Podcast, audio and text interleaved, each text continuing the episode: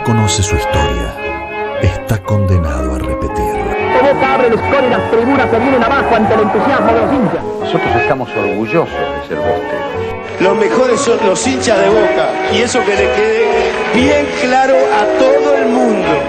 Porque el hincha está, está totalmente loco. El hincha Boca a mí me da demasiado cariño, pasa el tiempo, se sigan acordando el día que largué, el último gol que hice. Yo no me acuerdo de nada. Abrimos los libros de los más de 100 años de vida Ceneice.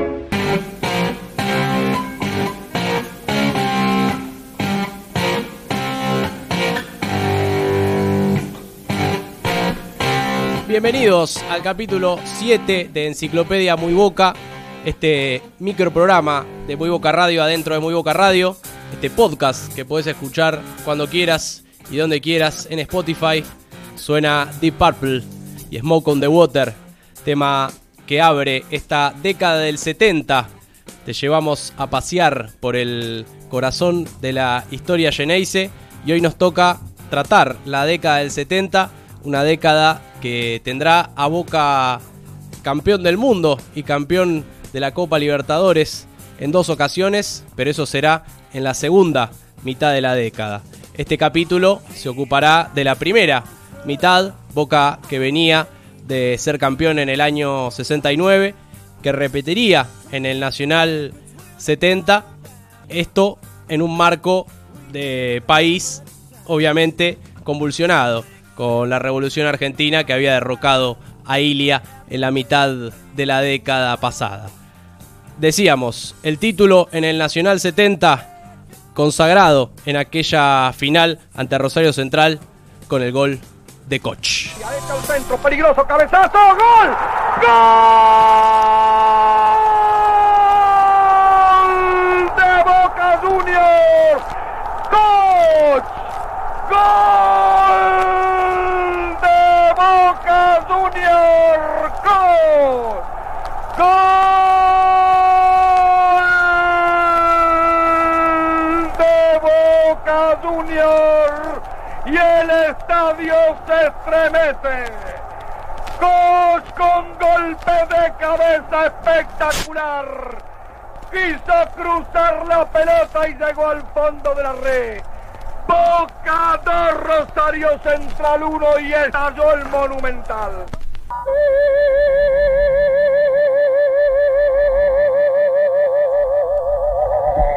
Bueno, y estalló el Monumental. Estamos con el señor Marcelo Guerrero para charlar las desavenencias de esta primera mitad de la década del 70 y Boca habría en el Nacional 70 siendo campeón en cancha de River, como lo había sido en el Nacional 69, pero en este caso jugando ante Rosario Central en cancha neutral, ganándole 2 a 1 a Rosario Central con los goles de Ángel Clemente Rojas y Koch, que aquí escuchamos. Marcelo, bienvenido, engalanando este Enciclopedia Muy Boca. ¿Y qué podemos decir de aquel equipo del Nacional 70? ¿Qué tal, Tomás? A todos los participantes acá del programa y a la audiencia. Aquel equipo consigue un bicampeonato nacional que fue muy festejado. Ustedes saben, como lo vienen contando en esta sección, que a partir de 1967 los torneos argentinos se dividieron en Metropolitano y Nacional. Boca consigue su primer torneo de estas características en el 69 y repite en el Nacional. No había mucha diferencia en cuanto a la importancia competitiva de los dos, del Metropolitano y del Nacional, pero lo que lo volvía un poco especial, sobre todo para lo que, los que éramos chicos en aquella época, era que el Nacional terminaba a fin de año. Claro. Entonces, una alegría a fin de año era la mejor manera de prepararse para la Nochebuena, para Las vacaciones. para las vacaciones, para la fiesta de Reyes, en mi caso también para el cumpleaños que Claro. estaba por ahí en enero. Así que se ansiaba mucho ese título nacional, había muchas canciones, alguna que todavía se canta cada tanto. Por eso se festejó muchísimo aquel bicampeonato 69-70, con la particularidad de que las dos vueltas olímpicas fueron en la cancha del clásico rival. Bueno, hablábamos en el capítulo pasado, en la década del 60, de Madurga, de Pianetti, de Ángel Clemente Rojas. Pero acá aparece la figura de Koch, que convierte el gol decisivo, ¿no? En Exacto. aquel partido con Central. Sí. Un delantero que había surgido de inferiores. Que un poco las inferiores también cimentando a los equipos de, de Boca, ¿no? Campeones. Sí, sí, sí. Koch tuvo una participación muy importante en la etapa decisiva de ese torneo. Era un nacional que se jugaba en dos zonas. Boca se clasificó para disputar una semifinal contra Chacarita, Sí. que había sido campeón en el 69 justamente y mantenía la base de aquel equipo que había vencido en la final a River. Y juegan en la cancha de Racing. Boca gana 2-0 con dos goles de Koch. Y después en la final con Central empieza perdiendo el equipo en el primer tiempo se pone en ventaja Central con un gol bastante afortunado en el que Roma sale del área, quiere rechazar, la pelota le pega al flaco Landucci, un volante, luego defensor largo, flaco que tenía Central, y se convierte en el gol para los rosarinos. Y Boca fue todo el partido lográndolo empatar recién sobre el final en una gran jugada de, Angelito Roja que por suerte hay testimonio de esa conquista. Y ya en tiempo suplementario hubo prórroga lo gana con el cabezazo palomita de coche. Lo importante de aquella final además del título por supuesto es que ratificaba una condición que Boca en esa década mantuvo siempre y que fidelizó, como dirían ahora los de marketing, mucho al hincha, y es que siempre estaba la esperanza de que Boca podía dar vuelta un resultado. Yo recuerdo muchos casos de partidos, en- sobre todo en la bombonera, en los que Boca estaba perdiendo 1 a 0, 2 a 0 incluso. Hay un caso jugando de visitante de 3 a 0 y que los remontaba esos partidos, los daba vuelta. Eso también hizo que el hincha criado en esa época fuera un hincha acostumbrado a alentar y a no desanimarse hasta que el partido terminaba. Porque siempre existía la secreta ilusión de que Boca lo podía dar vuelta. Ya no estaba Alfredo Di que había vuelto a España como, como entrenador. El técnico en el Nacional 70 fue José María Silvero. Y también hablábamos un poco del aporte de inferiores y un tipo que sería importantísimo en la década del 70 y que también salió de la cantera Geneise, fue ni más ni menos que el grande Chapa Zúñez.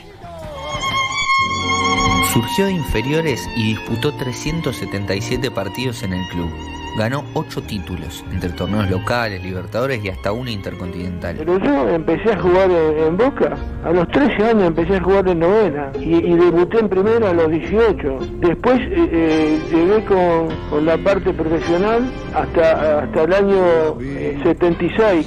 Jugó con absoluta predisposición en muchos puestos del campo, dejó todo en cada pelota y convirtió 36 goles. ¿Hace falta algo más? Por si fuera poco,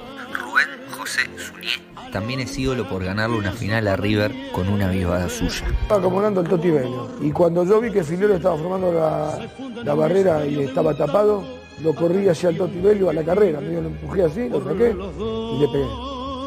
Y le pegué también que yo creo que ni, si- ni que hubiera estado Filero en ese lugar lo hubiera agarrado porque entró en el, en el ángulo imaginario del poste travesaño. Más o menos, a 90 metros, viene Champs el tiro, ¡gol!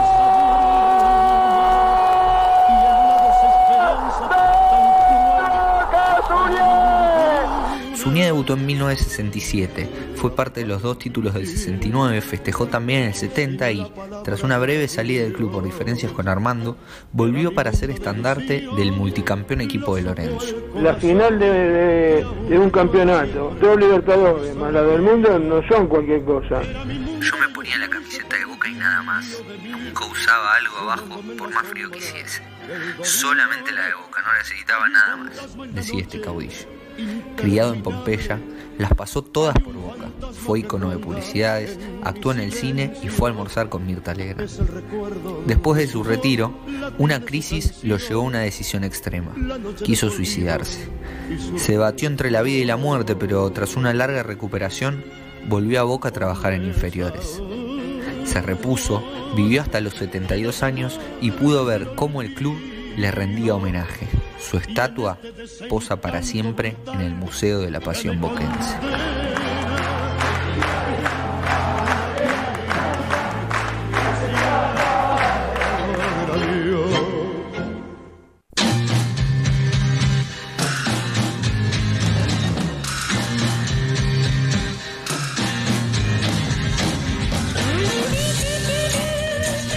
Suena la guitarra de Jimi Hendrix, otro de los grandes exponentes musicales de esta década del 70 que estamos empezando a recorrer, esta primera mitad de la década del 70 que estamos empezando a recorrer aquí en Enciclopedia Muy Boca. Y Boca por haberse alzado con el Nacional 70 gana la participación en la Copa Libertadores del año siguiente, en el año 1971, compartiendo el grupo con Universitario de Perú, Rosario Central y Sporting Cristal. Un Sporting Cristal al que enfrentó el 17 de marzo en la bombonera y un partido que terminó a las piñas, con una pantalla campal y con 18 de los 22 jugadores expulsados. Trata de agredir allí a un jugador y lo que tenía que suceder en Boca Juniors, lamentablemente, señoras y señores, la tradición no se podía perder. Y otra vez el tristísimo espectáculo que ya criticamos cuando la clasificación de Perú. Que Cabrera, ustedes, ustedes, Cabrera, Palacios. Otra vez, público extraño también se mete a la cancha agrediendo a los jugadores peruanos. Yo creo que la Confederación Sudamericana, de una vez por todas, debe intervenir para prohibir esta cancha para partidos internacionales. Cansado de gritar con bueno, y el pedido de los eh, periodistas peruanos en aquella transmisión, Marcelo, surtió efecto, podríamos decir. Boca fue sancionado por la Confederación Sudamericana después de aquella batalla campal. Exacto, sí. Enardecido parecía el colega. Hay que recordar que Perú en el año 69 vino a jugar la clasificación para México 70 y si bien debe haber caído algún proyectil desde las tribunas, estaba llena la cancha. El partido se desarrolló en forma normal, terminó logrando Perú el resultado, incluso a Argentina le anulan correctamente un gol sobre la hora que podría haber cambiado el, nombre del boleto para, para México. En 1971 se produce esta trifulca ocurre poco después de un penal que no le dan a Boca y la Conmebol decidió sancionar al club local únicamente. Variando su criterio según han pasado los años, pero no al, al perjudicado, ¿no? Porque aquella vez, como veríamos luego, más recientemente, fue descalificado del torneo y no volvería a jugar la Libertadores hasta 1977. En aquel momento Alberto J. Armando se enfrentó públicamente con Teófilo Salinas, que era el presidente de la Conmebol, de nacionalidad, tal vez no casualmente peruano. Técnicamente Boca no acata la sanción de la Confederación Sudamericana y ahí es cuando le dan por perdido los dos partidos restantes, quedando eliminado de aquel, de aquel certamen. Sí, e, esto es un poco también para ver que a veces cuando se dice ¿y qué pasa si tal equipo desobedece o si tal equipo no acata o no cumple? Bueno, Boca en ese momento se rebeló ante la Conmebol y Seis años después, en su primera participación, luego de aquella de 1971, se clasificó campeón. No fueron solo patadas y grescas, obviamente lo que hizo Boca en la década del 70, el fútbol lo aportó un habilidoso, al cual Marcelo me parece estima mucho, nada más y nada menos que Patota Potente. Surgió de las inferiores del club, Osvaldo Rubén Patota Potente fue uno de los grandes número 10 de la historia de Boca Con un físico de corta estatura pero morrudo, este talentoso enganche enamoró a los hinchas desde su debut en julio del 71, en el que convirtió uno de los tantos. A base de goles y asistencias, Patota no necesitó conseguir ningún título para transformarse en ídolo. Saltó a la primera junto a Piqui Ferrero, con quien hizo una gran dupla. También brilló al lado de Hugo Curioni primero y de Carlos García Cambón después. Pero para el hincha significó también una especie de eslabón entre rojitas, con quien llegó a jugar, y Diego Armando Maradona, que llegó apenas un año después de su salida de Boca. Gol de Boca Junior, gran jugada. Boca Junior el centro. Vean la jugada notable. Ahí está Potente. Potente fue el generador de juego en el recordado equipo de Rogelio Domínguez, que tenía la vara altísima tras la dorada década del 60, pero que, a pesar de desplegar un buen fútbol por varios momentos, no logró consagrarse campeón. En esos años, Armando le negó tres veces su transferencia al exterior y luego, tras una discusión económica, terminó yéndose a Rosario Central. Volvió un par de años después, pero tras su lesión en la rodilla ya no era el mismo. Convirtió algunos más para llegar a un total de 81, que lo transformaron en el máximo anotador de Boca en la década del 70, lo ubican actualmente en el top 15 de goleadores en los 114 años del club y además entre los 5 que más le convirtieron a River, con 7 tantos en 14 encuentros. Patota potente, habilidoso, goleador, de letal cabezazo y verdugo del rival de siempre. Un ídolo sin corona que siempre será recordado por aquellos busteros que tuvieron el placer de verlo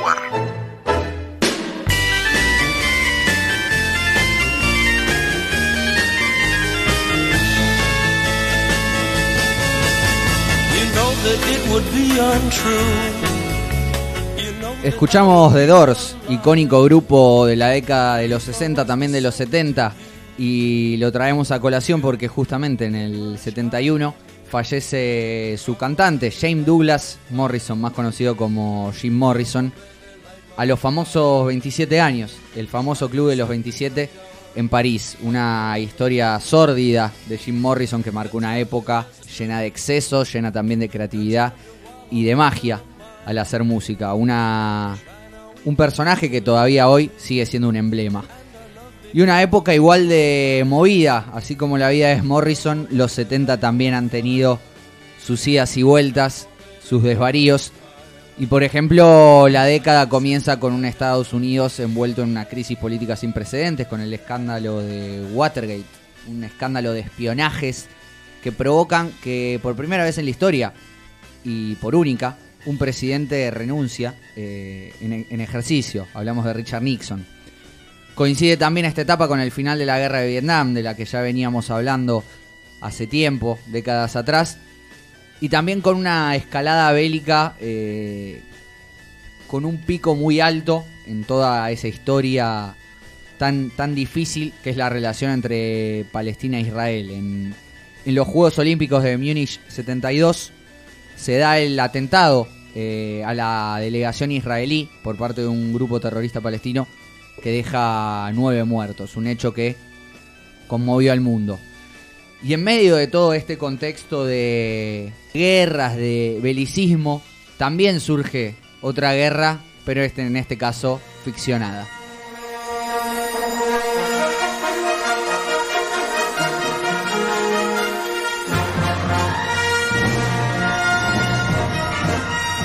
Hablábamos de la famosísima Star Wars eh, de George Lucas, que bueno, ya todos creo, la conocen, todos en algún momento se habrán cruzado un muñeco, un peluche, cualquier cosa de Star Wars, uno de los mayores fenómenos comerciales de la historia del cine. Una ciencia ficción que tiene su correlato con la llegada del hombre a la luna en la década anterior y con la aparición también de un montón de adelantos tecnológicos que hoy por hoy son casi obsoletos, la aparición de disquetes, de calculadoras de videocasetera, incluso en 1974 la creación de Microsoft, una empresa que movería para siempre los cimientos de la computación.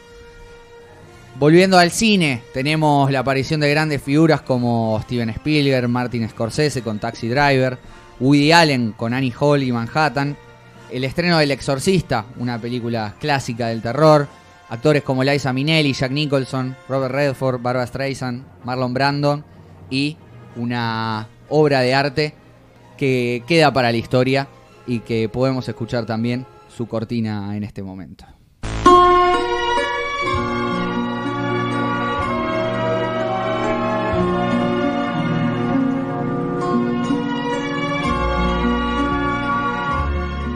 El Padrino, ni más ni menos de Francis Ford Coppola, una obra maestra dedicada a la mafia italiana llevada a Estados Unidos, eh, una película de culto y que ha traspasado las barreras incluso del cine, llevando a diferentes adaptaciones, a reversiones en, en programas de televisión y demás. Y justamente con esta música un tanto trétrica podemos introducirnos a Latinoamérica, al contexto latinoamericano, donde los procesos socialistas se iban dando, pero también con trasfondos y con complicaciones. Suena Mañana Campestre, un tema famoso de aquella época del grupo Arcoiris. Y tenemos que hablar de, bueno, Salvador Allende en Chile con su posterior golpe de Estado por parte de Pinochet. Eh, la aparición del Frente Amplio en Uruguay, también con un posterior golpe de Estado. Y en Argentina con una fortísima movilidad política, una fortísima conflictividad social que comenzaba con la entrada, con el regreso de Juan Domingo Perón al país en Ezeiza, en algo que terminó siendo una masacre. Se siguen escuchando disparos de armas de fuego en el hall. Nosotros estamos caídos bajo Juana Raúl y el doctor Cámpora. Se siguen escuchando disparos de armas de fuego en el hall, en el hall, en el hall de. Raúl. El enfrentamiento que se escuchaba entre grupos de la izquierda peronista, del sindicalismo peronista, y una elección que igualmente, a pesar de las diferencias, coronaría a Cámpora como el nuevo presidente con un récord de votos. Todos al frente, al frente con todo. Todos al frente, al frente con Perón. Voté por Cámpora y Solano Lima. Para la paz y la liberación. Compañeros, compañeras, la elección ya está resuelta. Ganaremos la primera y no habrá segunda vuelta. Cámpora y Solano Lima. Los hombres de frente y de Perón. Los hombres de Perón rezaba el jingle, la fórmula Cámpora Solano Lima. Finalmente se impuso la fórmula, llamó a elecciones abiertas, Perón volvió al poder y la fractura entre montoneros y grupos de izquierda y los sindicatos y grupos más conservadores terminó quebrándose totalmente en Plaza de Mayo, justamente con palabras de Juan Domingo Perón. Hace un año las organizaciones sindicales se han mantenido inconmovibles y hoy resulta que algunos imberbes pretenden tener más mérito que durante 20 años.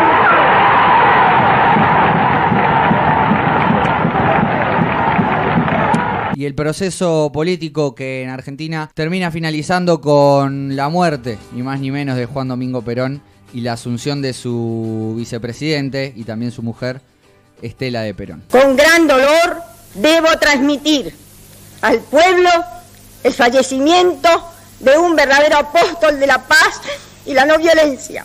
Asumo constitucionalmente la primera magistratura del país.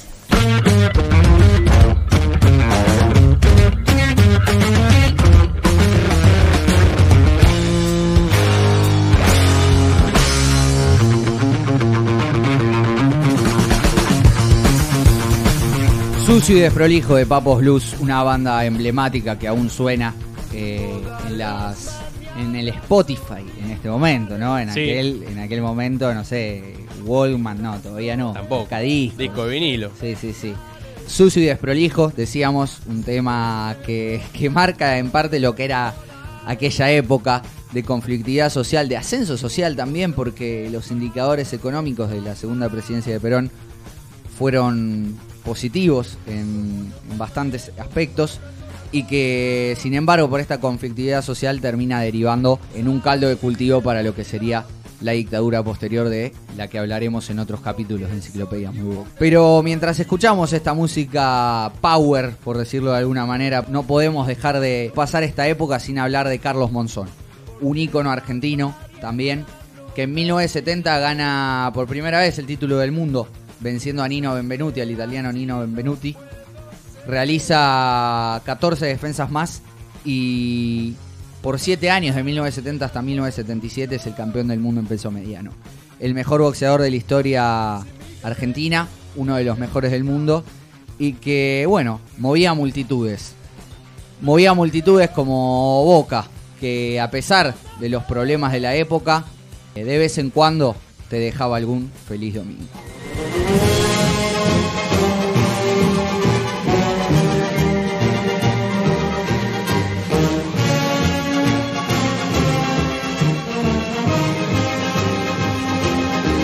He dicho que tenía mucha confianza este plantel, especialmente en la fase ofensiva, porque son muchachos de ese, de ese tipo, de esa característica, no se lo puede hacer jugar de otra manera. Y pensaba que con los jugadores que faltaban de la selección se iba a consolidar la parte de atrás. Bueno, la palabra que escuchábamos era de Rogelio Antonio Domínguez, quien fuera entrenador, quien llegara a Boca en el año 1973. Y decía algo así mientras suena Bob Marley, como que con los jugadores que tenía no se podía jugar de otra manera. El equipo de Rogelio Domínguez fue quien le disputó en aquel Metropolitano 73 el título al Huracán de Menotti, al famoso Huracán del 73, que, bueno, de alguna manera también fue un exponente dentro de la historia de- del buen fútbol, del ganar, gustar y golear, podríamos decir. Y Boca no se quedó atrás, Marcelo, en aquel el equipo del Metro 73. Sí, de hecho es el equipo que le corta el invicto al Huracán de Menotti. Le gana 4-1 en la última fecha de la primera rueda. Tres goles de, de Potente, que ustedes recién lo destacaban. Para mí es una década clave en la historia del fútbol argentino. Obviamente que uno cuando se aproxima y se vincula con el fútbol tan fuertemente en la etapa de, la infancia, de la temprana adolescencia, le quedan como marcados de manera muy especial aquellos jugadores y los recuerdos de aquellos partidos. Pero si uno analiza tratando de ponerle un poco de, de rigor, de análisis, entre comillas, de objetividad al asunto, va a encontrarse con que en aquella década del 70 casi todos los equipos, por no decir todos, tenían un gran número 10 en sus filas y muchos de ellos un número 10 que hizo historia. Yo siempre destaco a Potente, lo pongo a la altura de los mejores 10 que ha tenido Boca. En River estaba Alonso, en Independiente Bocini, en Huracán estaba Babington, en Newell Marito Sanabria, que después por suerte tuvimos la oportunidad de disfrutarlo en Boca. En Atlanta aparecía el ruso Rivolsi, que después en Boca se reconvirtió en un volante más aguerrido, más luchador. Estaba por aparecer Maradona en Argentinos Juniors. En Talleres estaba José Daniel Valencia, que fue un jugador de selección, ya estaba por aparecer eh, el negro Palma en Central, y es también esta década, la del 70, como no podía ser de otra manera, con esta cantidad enorme de jugadores, la que marca el debut o la consolidación en primera división de la mayoría de los jugadores que integraron los dos planteles campeones del mundo de Argentina. Si ustedes repasan la lista, casi todos los campeones mundiales del 78 y del 86 tienen una participación en la década del 70. Y bueno, allá casi tres décadas y media que se van a cumplir del último título del mundo, es para reconocer que aquella fue una camada de altísimo nivel de jugadores, más allá de que por una cuestión de época, en su gran mayoría no fueron jugadores que tuvieran presencia en equipos del exterior, en potencias, porque no, no había una globalización como la que existe actualmente. Pero sin duda se trató de una generación brillante de futbolistas. Justamente hablando de brillantes, ese Boca de Domínguez tiene algunos resultados espectaculares. Sin duda. Tiene resultados contundentes, te diría que contra todos los rivales de primera división. A River le gana dos veces 5 a 2 y una 4 a 0 en el Monumental. En la del 4 a 0 todavía no estaba Domínguez. A Estudiante le mete 7 en La Plata. A Gimnasia le hace 6 en La Bombonera. A Newells le hace 6. A San Lorenzo le hace 6. A Independiente le mete 4. A Racing también le hace 4 en el partido famoso del Metro 75 en el que va perdiendo 3 a 0 y gana 4-3 con dos goles de Hugo Paulino Sánchez sobre la hora, que son sus dos primeros goles en primera división y los convierte en ese partido. Y para el hincha era eran reconfortantes esos partidos. Hay un 7-1 Argentino Junior también en la bombonera. Sí, tengo acá 7-1, bueno, el Boys más, más mundano, 6-0 a Newell, 6-1 a Newell, perdón, 6-0 a Chacarita. Sí, sí, sí. eh, lo que ocurrió fue que, además de tropezarse con, con rivales fuertes, es una época particularmente destacada de los dos equipos de Rosario. De hecho, en el 74 Newells gana el Metro, su primer título con el gol de Mario Sanabria ante Central. Y Central venía de salir Claro. campeón en el Nacional 73. O sea, hay dos torneos seguidos que lo- los ganan los rosarinos. Y su campeón de Boca también. ¿no? Exacto. San Lorenzo en el 74 sale campeón y después viene el River del 75, al que Boca le da un susto bárbaro porque después de una primera rueda que empieza con algunos conflictos, Armando había tenido una discusión económica con, cinco de los referentes del plantel y decide excluirlos, no juegan las dos primeras fechas, Boca pierde esos dos partidos, pero después empieza a levantar tras una primera rueda muy buena de River, se le termina poniendo muy cerca después de ganarle en el Monumental con otro gol de potente de tiro libre, muy parecido al que un año después le convertiría el Chapa Suñé. Ahí en ese final tiene un pequeño tropezón en la cancha de, de Boca contra Banfield, no le puede ganar 0 a 0, hay una gran actuación de la Volpe, otro perjuicio de, de ese hombre contra Boca. Y en la fecha siguiente pierde con Huracán, que era el otro que estaba terciando en, en la lucha por el título, y ahí se aleja y permite finalmente la consagración de River. Pero al año siguiente, en el 76, ya lo veremos, contesta con otro bicampeonato. Bueno, decía Marcelo que hubo dos 5 a 2 a River. El primero fue en el Metropolitano 73, allá por, por junio.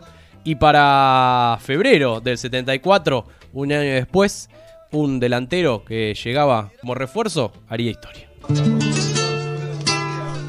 Número 9 se necesita urgente. Tituló el gráfico en la edición del 29 de enero de 1974. Es que ante la salida de Hugo Curioni, Boca se había quedado sin un centro delantero de referencia. Sin embargo, en pocos días, Alberto J. Armando se encargaría de cubrir la vacante. ¿Y de qué manera? El por aquel entonces presidente del Geneise llevó a Carlos María García Campón, quien venía de unos muy buenos años en Chacarita, donde había conseguido el Metropolitano de 1969 y se había consagrado como goleador. La expectativa por García Cambón era importante, pero ni el más optimista de los bosteros hubiese imaginado un primer partido como el que tuvo.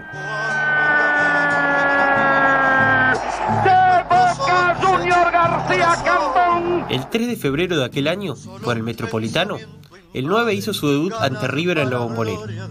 Y podría decirse que dejó una buena primera impresión, ya que se despachó con cuatro goles, algo que no había logrado ningún jugador en la historia de los clásicos. Y bueno, y a Carlito García Cambón yo lo conocía, pero no pensábamos que Cambón nos podía hacer cuatro goles. El Pato Filiol era el arquero de River. ¿eh? O sea que para hacer cuatro goles y al Pato Filiol todavía tiene mucho más mérito. Boca ganó el partido 5 a 2 y el centrodelantero quedó en la historia. El arquero de River intenta darle con golpe de puño, no alcanza. Y García Cambón entra con pelota y todo. cuarto gol es el gol más lindo, debe haber sido uno de los goles más lindos que hice en mi vida, porque se produce después de una doble pared y un taco de Osvaldo Potente hacia mí y yo encaro solo a Filiol, lo gambeteo y me meto con la pelota. García Cambón era un goleador, un jugador de área, pero con técnica y habilidad.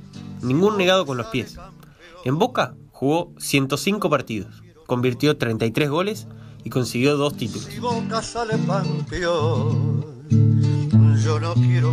Con la llegada de Toto Lorenzo en 1977, empezó a perder continuidad y terminó marchándose a Unión, donde finalizaría su carrera. A pesar de la brevedad de su paso con la camiseta de Boca, a García Cambón le alcanzó para dejar una marca importante.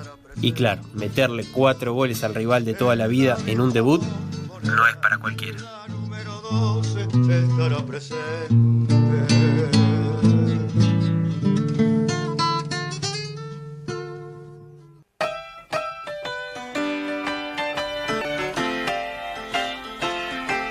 Recoge tus cosas y largo Suena Sui Generis cerrando este capítulo 7 de Enciclopedia Muy Boca en esta primera mitad de la década del 70 que hemos decidido recorrer aquí junto a Marcelo Guerrero.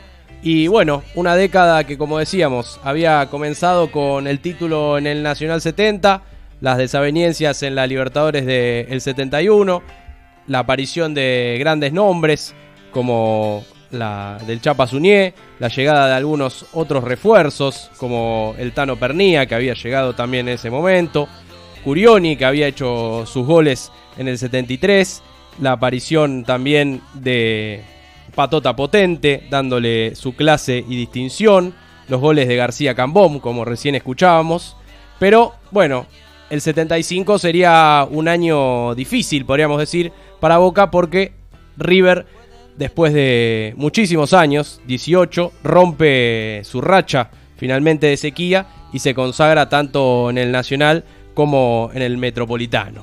Allí fue que Armando necesita de alguna manera un antídoto para contrarrestar los éxitos de la vereda de enfrente y decide ir a buscar, ya alejado Rogelio Domínguez, a el Toto Lorenzo. Y el resto, bueno, será historia del próximo capítulo pero ya sabemos cómo termina.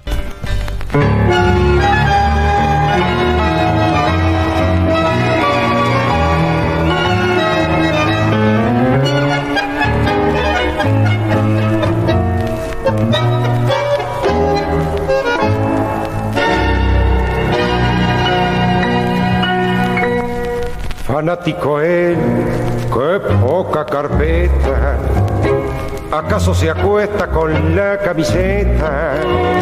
Y si se la pone para ir al laburo, es porque se siente mucho más seguro. Fanático es porque hace derroche de algunas cositas que cuelgan el coche y pinta las llantas y el techo también azul y amarillo porque queda bien es la mitad más uno del país, es el hincha de boca, te pasa el banderín por la nariz y a ver quién lo provoca. Cuando el juez mete la pata, chilla bronca, sufre y mata, si está por medio un penal. Es un tipo patancha, un coso fenomenal. Es la mitad más uno del país y más dos si querés y más tres. Pero le sobra tanto corazón, volcando la pasión que brota de raíz tiene la mitad más uno del país. Fanático él, que al nacer su pibe ya lo hacía socio, pero no de que guarda con celo un par de botines que según él dice son de Marzolini. Fanático él sean marmotas, porque tiene un cuadro de Albertito J que abarca del living toda la pared y cuando lo mira se pone de pie. Es la mitad más uno del país y más dos si querés y más tres, pero le sobra tanto corazón volcando la pasión que brota de raíz por el cuadrito lindo de su amor que tiene la mitad más uno del país.